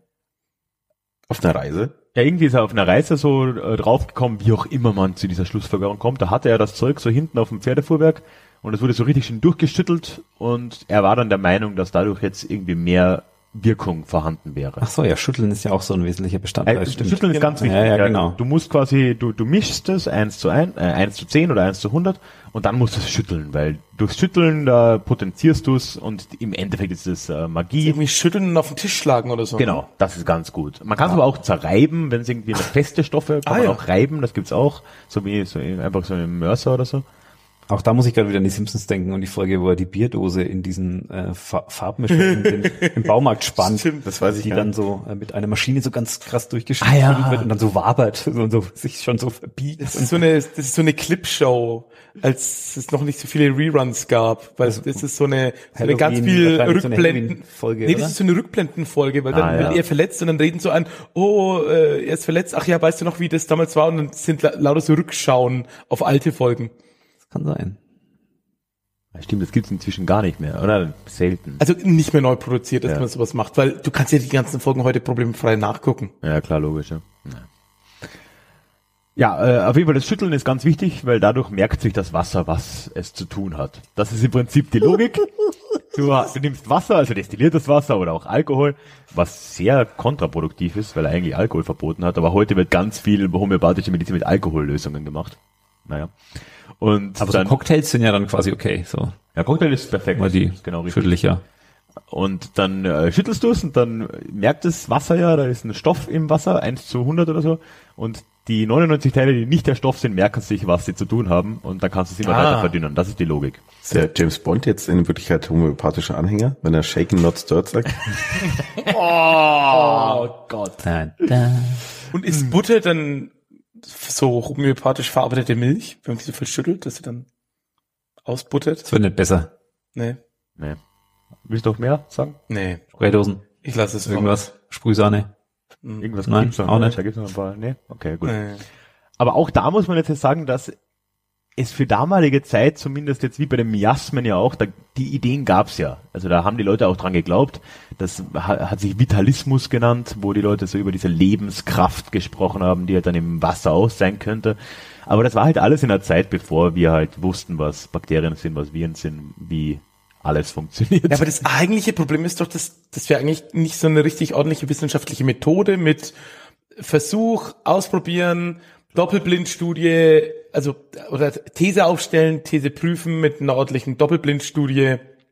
Oh nein, das ist nicht das Problem, weil das war, das gab's damals nicht. Ja, dass man damals sowas ausprobiert, vollkommen okay. Aber dass man irgendwann an diesem Punkt, wo man dann äh, genau mit solchen Dingen ähm, Sachen verifizieren kann oder falsifizieren, dass man dann nicht irgendwann gesagt hat, ja okay, war nett. Äh, Okay, aber jetzt okay. legen wir es zu den Akten. Dann würde ich da, sagen, da liegt das Problem. Das wäre das Problem aus der heutigen Sicht, aber für damals, dass es überhaupt aufgekommen ist, ist, dass du dieses äh, Prinzip der wissenschaftlichen Methode noch nicht in der Form hast. Und wenn du, wie du gesagt hast, einfach eine positive Umgebung schaffst, dann hast du halt eine verfälschte Studie schon. Weil du testest nicht nur das Medikament, sondern du testest jemanden, den du in eine gesunde Umgebung steckst und ihm das Medikament gibst. Ja, aber es sind ja ganz viele Sachen. Also ich glaube, was Jürgen gerade sagt, so Chirurgie war ja damals auch ein Schlachtfest. so. okay. Und das hat sich aber irgendwann gezeigt, dass es schon in Ordnung ist, wenn man halt die und die und die Optimierung vornimmt. Zum Beispiel Hände waschen. Ja. war einer der größten Durchbrüche Des- in dem desinfizieren. Thema. Ja. Semmelweis, ja. Ja, aber klar. Und es stimmt schon, da hat Jürgen schon recht. Ne? Also irgendwann hätte man halt sich dann sagen können, ja, okay, wir werden jetzt nicht aus Traditionsbewusstsein weiterhin Homöopathie machen, wenn unsere wissenschaftliche Methodik, wie sie aktuell ist, dagegen spricht. Ne? Aber das ist halt nie geschehen, weil es halt immer genug Anhänger gab, die das irgendwie durchgesetzt haben. Ne? Naja. Aber gut, aber damals, wie gesagt, war das alles noch nicht ganz so wild und auch nicht ganz so absurd. Es war falsch, aber nicht absurd. So, würde ich jetzt mal sagen. Ne? Ja. Ja, aber klar, also wie gesagt, ich würde immer so ein bisschen, ich glaube, da sind wir uns ja einig, so im, ein bisschen eine Lanze brechen für die Zeit, in der das Ganze war. Natürlich, Das kann man, glaube ich, schon, schon machen. Finde ich auch nicht ganz falsch. Und ja, und äh, sein Grund war ja natürlich für diese Verdünnung auch schlichtweg praktisch bedingt, weil er halt hochgiftige Stoffe verabreicht hat. Ne? Weil wenn er sagt, hey, er findet jetzt Dinge, die irgendwas auslösen als Symptom und das ist dann das Heilmittel, dann ist klar, dass diese Dinge wahrscheinlich ziemlich schädlich sind. Ich wollte sagen, du kannst ja ihm nicht weiter Quecksilber und Fliegenpilz und was es nicht für alles Arsen. äh, gibt. Klar. Das gibt's heute gar nicht mehr, oder? Doch, doch, aber es Das wird ist halt noch so was- stark verdünnt, dass es scheißegal ist. Es Okay, wird Arsen und Quecksilber nach wie vor Und das muss, das muss nicht äh, geprüft werden, weil es so stark verdünnt ist. Genau. Okay, krass. Ja, weil es halt wissenschaftlich, es ist halt so, Marginal. so marginal oder so unwahrscheinlich, dass ein einziges Molekül überhaupt in einem so einem Kügelchen drinnen ist. Statistisch gesehen, dass es vollkommen irrelevant ist. Ja. Tatsächlich über den Genehmigungsprozess von homöopathischen Mitteln, sollten wir nicht dazu kommen, können wir ein schönes YouTube-Video verlinken. Böhmermann? Bitte? Das von Böhmermann? Nee, Das ist von, auch gut. Ah, wie heißt denn die Frau? Die macht so ein bisschen wissenschaftliche, also nein, wissenschaftlich, wissenschaftliche Betrachtungen in so kurz und knapp geschnitten. Ist, läuft auch bei Funk unter Ja. dem Label von Funk mit. Ah, okay. Muss man nachgucken. Aber das ist nicht diese Vietnamesin, die mit Doch, Harald genau, Lesch gemeinsam genau, auch. Ah, genau. doch, doch, ja, ich weiß nicht, wie die heißt, aber ja, ich, Ja, aber ich weiß nicht, wie die Sendung heißt, von daher. die macht doch mit Harald Lesch so Sachen im Bayerischen Rundfunk. Weiß ich nicht genau. Ja. Na gut. Aber auch das Böhmermann-Video kann man sich auf jeden Fall anschauen. Ja. ich meine, ging ja groß rum, aber. Ja, ja. ja. Ja, ähm, übrigens auch Hahnemann und da äh, merkt man halt schon, dass die Debatte, so diese wissenschaftliche Debatte gab es damals ja schon. Es gab nur die Methodik nicht so richtig. Mhm, ja. Und er wurde schon auch angegriffen dafür, dass wissenschaftlich er halt nie erklären konnte, warum das jetzt genau funktioniert. Ja, ja. Und er hat auch selber dann irgendwie sich verteidigt, also in, in starken Anführungszeichen. Und da merkt man schon, dass er halt nicht in der wiss wissenschaftlichen Welt wirklich angesiedelt ist, wie wir sie heute sehen würden. Er hat dann äh, Zitat gesagt, da dieses Naturheilgesetz, er meint jetzt das Ähnlichkeitsprinzip, sich in allen reinen Versuchen und allen echten Erfahrungen der Welt beurkundet, die Tatsache also besteht, so kommt es auf die scient- scientifische wissenschaftliche Erklärung, wie dies denn genau zugehe, überhaupt nicht an und ich lege wenig Wert darauf, dergleichen zu versuchen. Scientifisch ist wie Science. Scientific, Ah, okay. Ja, Alles klar. Ja. Aber, Aber merkt- mit welcher Sache begründet? Also er sagt, ja, weil man Es ist aus halt der- so, sagt er. genau, Ja, ja, aber so. er, er sagt, so weil man das aus der Welt kennt, brauche ich das ja gar nicht beweisen. Nein, aber nein, nein, nein, denn, nein. Ja, aber was ist denn sein Beispiel in der echten Welt, wo das Ja, funktioniert? Das verstehe ich. Ich glaube, er bezieht sich auch darauf, dass er eben Menschen in Anführungszeichen geheilt hat. Also es- dieses klassische, wer heilt, hat recht. Genau, was Okay, ja heute noch okay. ganz, also ich Ja, glaube selbst darauf. das war ja früher auch noch ein Problem, weil selbst unser Listers, ähm, der musste ja ganz schön auf Welttournee gehen und die Leute von seinen, von seinen Oh ja, ähm, oh ja. Erfahrungen überzeugen, obwohl es ja Tatsache war, dass er es besser gemacht hat als Ja. alle vorher, indem er Dinge desinfiziert hat. Genau, So, und genau. selbst der hatte Schwierigkeiten, das irgendwie in die Welt hinauszukriegen. Ist eigentlich lustig, weil irgendwie gefühlt hatte der Hahnemann gar nicht so große Schwierigkeiten. Also seit Komisch, ja, aber das ist genau der, andersrum. weil seit er so in Leipzig seine Professur hatte, hatte der seine Anhänger und die sind gewachsen. Ne? Und dann Aber andersrum, ich glaube, sonst wäre es keine Story. Na gut, ja. Ja, stimmt. Schade wäre es dann. Da, dafür äh, hat die Homöopathie ihr Dasein verdient. Ja, und man kann sich jetzt ja vorstellen, damit mit diesen ganzen Entwicklungen, dass seine Bekanntheit extrem zugenommen hat. Und der war schon so ein bisschen ein Rockstar dann auch. Und gerade in den 1830ern, da war der Mann ja schon ziemlich alt. Da war der in seinen späten 70ern und man hat dann halt schon ihn auch irgendwo respektiert als so den alten Herr der Wissenschaft, auch wenn er das nie war. Aber gut, da fehlt jetzt ja auch diese Zeit rein, wo er über die Cholera ganz stark geschrieben hat und alles, was halt irgendwie homöopathisch behandelt wurde, bessere Ergebnisse erzielt hat als die alte Methode, nicht trinken und so. Und das hat ihm natürlich ganz äh, gut auch genutzt und er hat dann seine letzten Jahre wirklich so als eine, eine Art Guru verbracht. Äh, seine Frau ist dann 1830 gestorben. Er äh, hat dann fünf Jahre später eine junge französische Patientin von sich geheiratet. Natürlich. Ah, Verkehrt. Klar, eine Melanie d'Ervilliers. Und ich bin nicht besser als Jürgen, wenn es um die französischen aussieht. Aber mit einem schönen, mit einem schönen, ungewohnten österreichischen äh, Ja, ganz schlimm. Anschlag. Ja. Wird nicht besser. Äh, also um jetzt mal so einen kleinen ein paar Zahlen in den Raum zu werfen. Sie war bei der Hochzeit 500 1935, äh, 1835 äh, 34 Jahre alt, er war 79. Ja, Also hat- immerhin 34, also ich meine, Immerhin, ja, hätte auch Ja. 17 sein können. Äh, hat sich gut was gegönnt. Er ist dann mit ihr auch nach Paris gezogen und hat dann so seinen Lebensabend in Paris verbracht, wo er acht Jahre später dann gestorben ist, aber da war er dann ja auch schon. aber Geld hat dann später in seinem Leben quasi keine problematische Rolle mehr gespielt. Also das war dann quasi, Geld war im Prinzip erledigt. Äh, Ich weiß nicht genau ganz konkret, womit er es verdient hat, ganz stark mit den Verkäufen seines Buches. Also sein Hauptwerk hat er da 1810 veröffentlicht. kommt mal so viel Geld schon verdient durch den Verkauf von Büchern in Äh, dem Zeitraum? Ich glaube, damals hat er relativ gut verdient, weil die gesamten homöopathischen Kliniken und all diese Leute, die das nachgemacht haben, die haben sich das das alle gekauft. Ähm, ich habe das den Namen noch gar nicht genannt. Das wird ja auch heute noch äh, Homöopathie, das Buch. Homöoidiotie.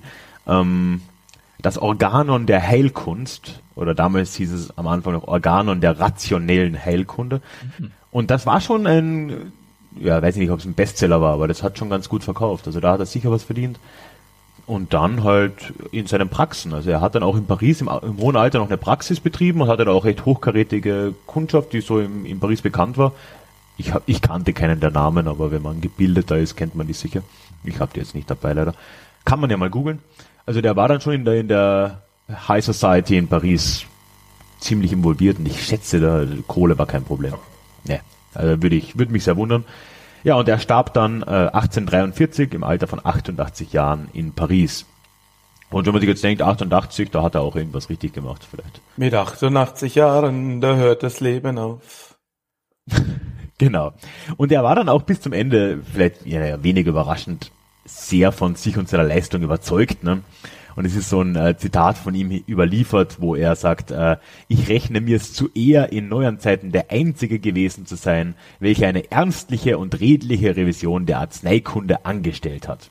Ja gut, aber wenn er auch so viele Anhänger hatte und Kliniken, die nach seinen Lehren agieren und Erfolge haben, warum soll denn nicht an sich selber glauben? Ja klar, also zu, zu dem Zeitpunkt, wobei man sagen muss, langsam hat sich das Blatt gewendet, ne? wenn der in den 1840er Jahren gestorben ist.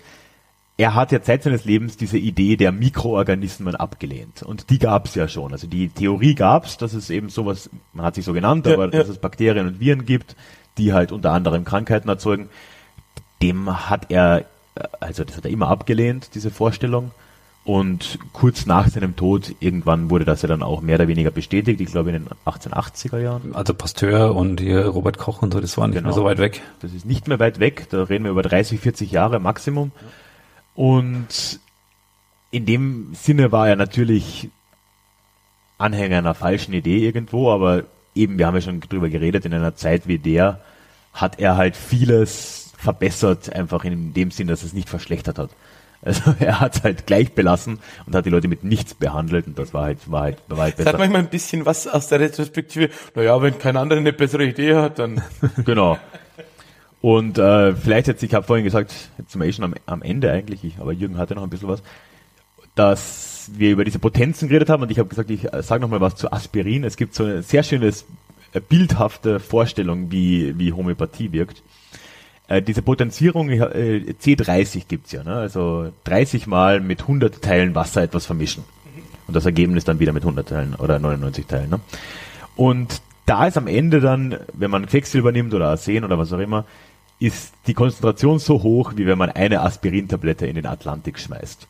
Ah. Und Mann, echt. das ist, das ist eine Das Schätzung. schon krass. Das ist Also richtig so krass. krass. hätte ich es tatsächlich nicht Das ist auch wirklich, also da sagen auch Leute, die ordentlich Ahnung haben von Wissenschaft, dass es nicht mehr nachweisbar ist. Ja, es ist halt so, dass statistisch gesehen kein Molekül, Kein Molekül mehr drin ist überhaupt. Aber also ist es, wenn du es nachrechnest, ist es wirklich Aspirin Atlantik. Ich habe es nicht nachgerechnet, aber es, ich habe Aber wir gehen Ding, annähernd in die ich Größenordnung. habe das öfter gelesen in verschiedenen Quellen. aber das ist schon echt. Also das würde mich mal interessieren, ob das Aber wirklich C30 stimmt ist so, ja weil, weil wirklich- das ist ja wirklich was, wo du sagen musst, das kann ja dann wirklich nicht mal mehr im, im, im absurdesten Hat Kopf dich noch. jetzt erst überzeugt, oder? Nein, ich war Aber das ist ja, also ich hätte nicht gedacht, dass es so.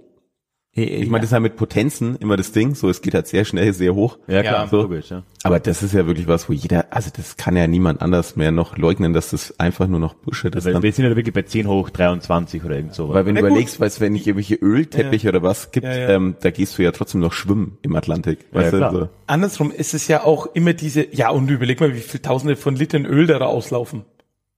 Also das ist ja richtig viel. Und andersrum, da kannst du jetzt aber wirklich sagen, also dass der Wirkstoff, der ursprünglich mal drin ist, selbst eine Wirkung hat, das kannst du ja damit wirklich ausschließen. Dann muss Das ja sagen die aber auch nicht. genau, die sagen ja sozusagen, dass das, dass das Trägermaterial, mit dem du das verdünnst, dass das dadurch irgendeine Eigenschaft bekommt und die nutzt du eigentlich. Genau.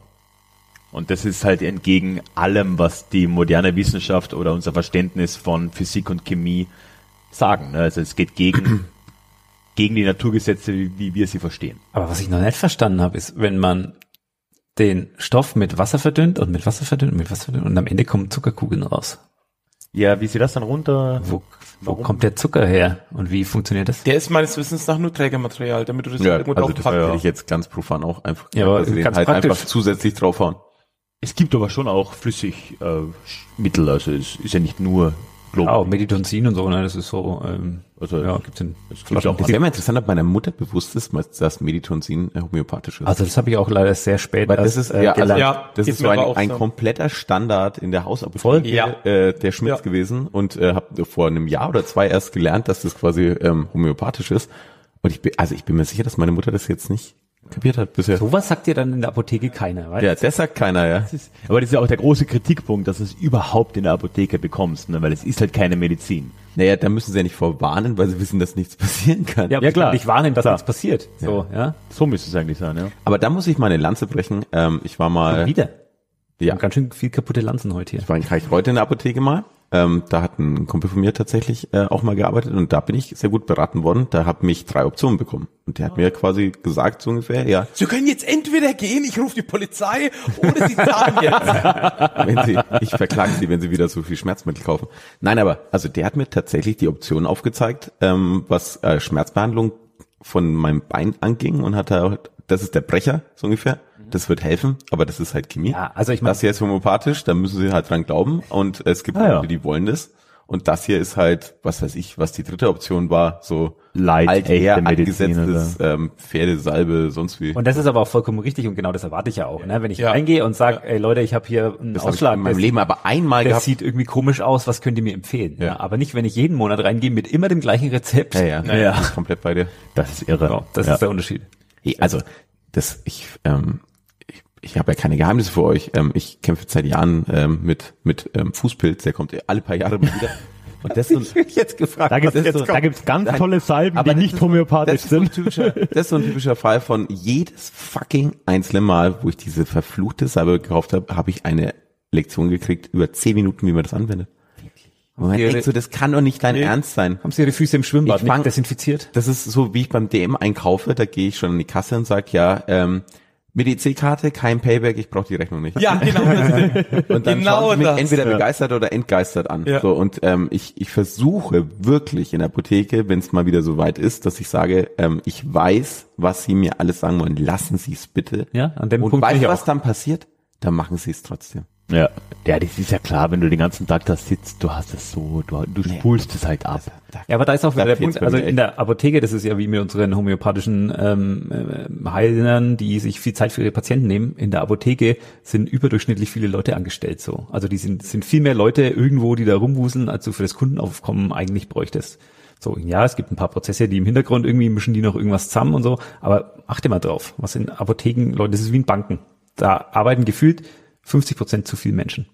Ich, ja, Ja, aber das ist, wie du sagst, das ist, ich finde dieses Beispiel mit dem, mit der Supermarktkasse echt treffend, weil manchmal es nervt einfach, ich will keine Payback-Karte, Dankeschön, lasst mich einfach in Ruhe. Ich hätte gern so einen Sticker, den ich mir irgendwo auf die Jacke drauf klebe, so ein, nein, kein Payback, bitte. Ja, aber das ist ja eine ganz andere, das ist ja eine Eigenmotivation von denen. So, das ist ja ein Geschäft, was sie quasi mit Ja, Playback- aber die, die haben das das eigentlich sitzen- geklärt? Das war doch auch eine Frage neulich, wie das funktioniert mit Playback. die da sitzen, die sind da auch nur gezwungen, äh, das, das zu machen. Die müssen ja ja. so genau. Ich meine, das sind auch meinst- die, die dann dein, deine Wut abkriegen, aber eigentlich die falschen sind. naja. Aber Was meinst du, wie Payback funktioniert? Ich Ja. schätze mal, dass wir Weißt das, du's? ich, nee, ich rate, aber ich schätze mal, dass das Zentrale ja die Daten gesammelt werden und daraus werden dann offensichtlich Datensätze also gemacht, für Payback- die jeder teilnehmende Betrieb was davon hat, ne? Genau, aber was hat, was haben die Betriebe davon? So. Ja, halt Kunden, Kundendaten. Kundendaten oder, was- oder, oder Big Data halt, die halt irgendwie aussagekräftig genug sind, dass es sich für die lohnt, einen Prozent Genau. halt. die äh, wissen, was du kaufst, in welchen Mengen, in welchen Frequenzen. Ähm, Ja, aber wir haben noch diverse Fragen gehabt. So, wer zahlt an wen? Wo verdient Payback Geld? Verdienen die das Geld, weil die quasi prozentual beanteiligt werden? Ja, die die geben ja auch Prämien Die raus. verkaufen Datensätze an Unternehmen. Genau, aber mal, wer DM finanziert, wer finanziert die Prämien, die dahinter sind? DM, Rewe und so weiter. Wahrscheinlich Ja, dieselben Das würde Unternehmen. mich ultra interessieren, weil die müssen ja Gewinn machen am Ende des Tages. So. Aber gut, Daten sind viel Geld wert, also das kann schon sein. Ja, das, und das ist auch sowas, was man, glaube ich, immer unterschätzt, was so eine Daten, was so eine Date da eigentlich am Wert ist. Wo man da schon dabei sind. Ich habe die Tage mal meine Schufa-Daten angefordert. Oh, das ist sehr interessant, ja. Das war dann gar nicht so spannend, aber also das, das waren nur zwei Zeilen an Daten. Ja. Irgendwie. was- reich. Kann ich tatsächlich empfehlen, das immer mal wieder Ihr zu machen. Lamborghini Ja, ja, ähm, es abbezahlt. sind nur zwei Zeilen an Daten, aber meine Einstufung war quasi nicht im besten und nicht im zweitbesten Bereich, sondern eher so im drittbesten. Und das würde mich dann schon mal interessieren, wie die zu so einer Schlussfolgerung kommen. Aber das konnte ich aus diesen wenigen Daten nicht rauslesen. Es gab auch einen, eine Bewegung, tatsächlich mal die Schufa Reverse zu engineeren. Sie Ja. gesagt haben, schickt uns mal eure Schufa-Sätze zu. irgendwie Open Schufa oder genau, so, ein- ähm, ja. damit wir mal, äh, weil eine gar nicht so große Menge an Datensätzen eigentlich reichen würde, damit du den Algorithmus rückwärts rechnen kannst wieder. Oder zumindest gut approximieren. Aber wieso haben sie es dann noch nicht gemacht? Weil Ja, das Problem doch, ist, gibt dass doch mehr als genug Leute, die das machen Die würden. haben ne? viele Datensätze bekommen, aber die waren alle aus einer zu ähnlichen Gruppe. So, das waren alles halt Leute, die halt irgendwie ähm, gut verdienten, äh, irgendwie. IT-Sicherheit interessiert Sind halt die und Nerds. Es war Ja, eine, eine relativ konsistente Gruppe und das war das Problem daran. Ja, ich schicke ihnen mal was. Ja. Also dann mal danke, Ralf. Ja, Ich sehr cool. ja, Vielen Dank. Ja, ich hoffe, es, äh, Bist du alles losgeworden? ich bin du? alles losgeworden. Äh, vielleicht sollte man noch kurz äh, ein bisschen provozieren, dass wir dann einen Brief kriegen. Habt ihr das mitbekommen? Aber ich wollte gerade sagen, an welche Adresse dürfen denn Klagen geschickt werden? Nach Klagenfurt. Oh, Aber nee, der Witz war gar nicht mal so schlecht, weil ich bin ja 30 Kilometer von Klagenfurt Ah. aufgewachsen. ja, hallo, wusste ich. Aber ich würde sagen, das machen wir am Ende, oder? Machen wir das am Ende, aber äh, jetzt äh, nochmal kurz. Ich glaube, man sollte das be betonen, weil die, es wurde jemand, jemand äh, quasi mit einer Unterlassungserklärung bedroht, weil sie gesagt hat, Homöopathie wirkt nicht über den Placebo-Effekt hinaus. Ich würde jetzt mal in den Raum stellen, Homöopathie wirkt nicht über den Placebo-Effekt hinaus. Ich wollte schon immer mal jemanden im Gefängnis besuchen. Ich behaupte das jetzt Sehr mal. gut. Also, ähm, also nochmal vielen Dank. Ich wusste ja jetzt schon grob, um was für ein Thema es geht. Ich wusste nicht die Details. Ich habe mich extra nicht eingelesen, damit ich das auch ganz unvoreingenommen beurteilen kann. Deshalb habe ich einfach dann so Ganz überlegt, unvoreingenommen verurteilen. was? Erst hast du verurteilen gesagt. Nein, nein. Roger Versprecher. Be beurteilen, beurteilen. Ähm, und ich habe mir dann einfach so gedacht, naja, was würde da jetzt noch dazu passen? Und habe mir so als Arbeitstitel überlegt, ähm, Homöopathie und andere nicht medizinische Pseudowissenschaften. Und dementsprechend gibt's jetzt so noch ein paar lustig zusammengewürfelte Themen von mir.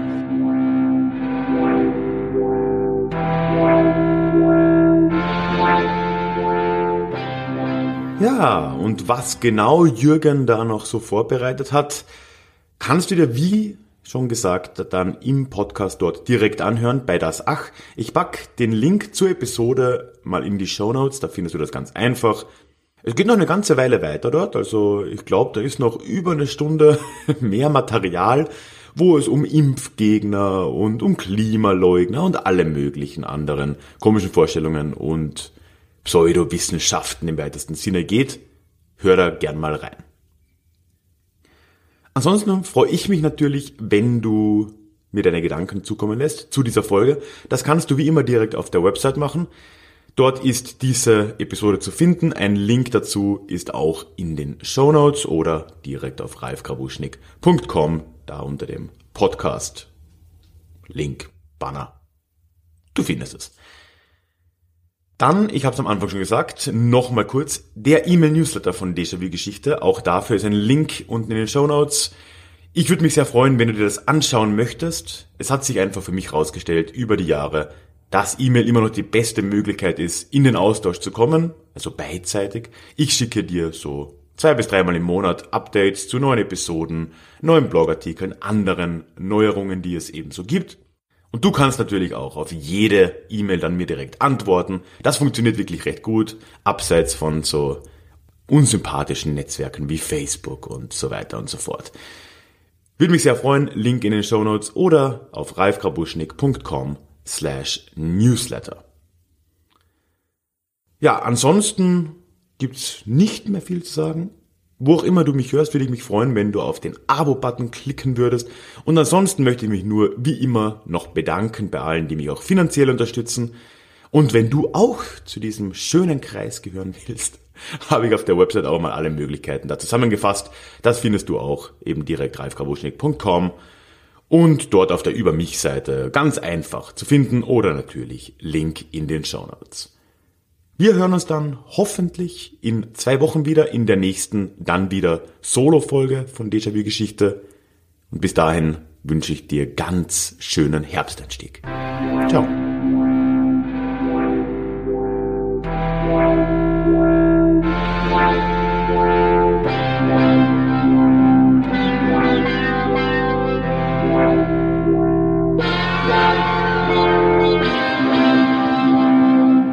Déjà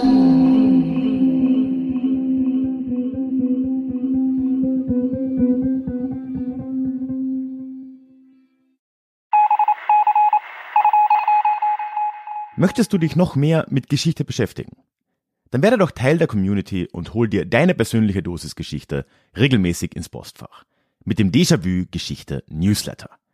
Dort erwarten dich abwechslungsreiche Geschichte-Häppchen, zweimal im Monat direkt in dein E-Mail-Postfach, Austausch mit mir, ich kann dich erreichen, du kannst mir direkt antworten und ich melde mich auch garantiert wieder zurück.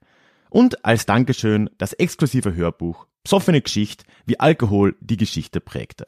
Direkt zum Download nach deiner Anmeldung. Alle weiteren Infos zum Newsletter findest du verlinkt in den Show Notes oder auf ralfgrabuschnick.com slash newsletter. Ich würde mich sehr freuen, dich dort begrüßen zu können.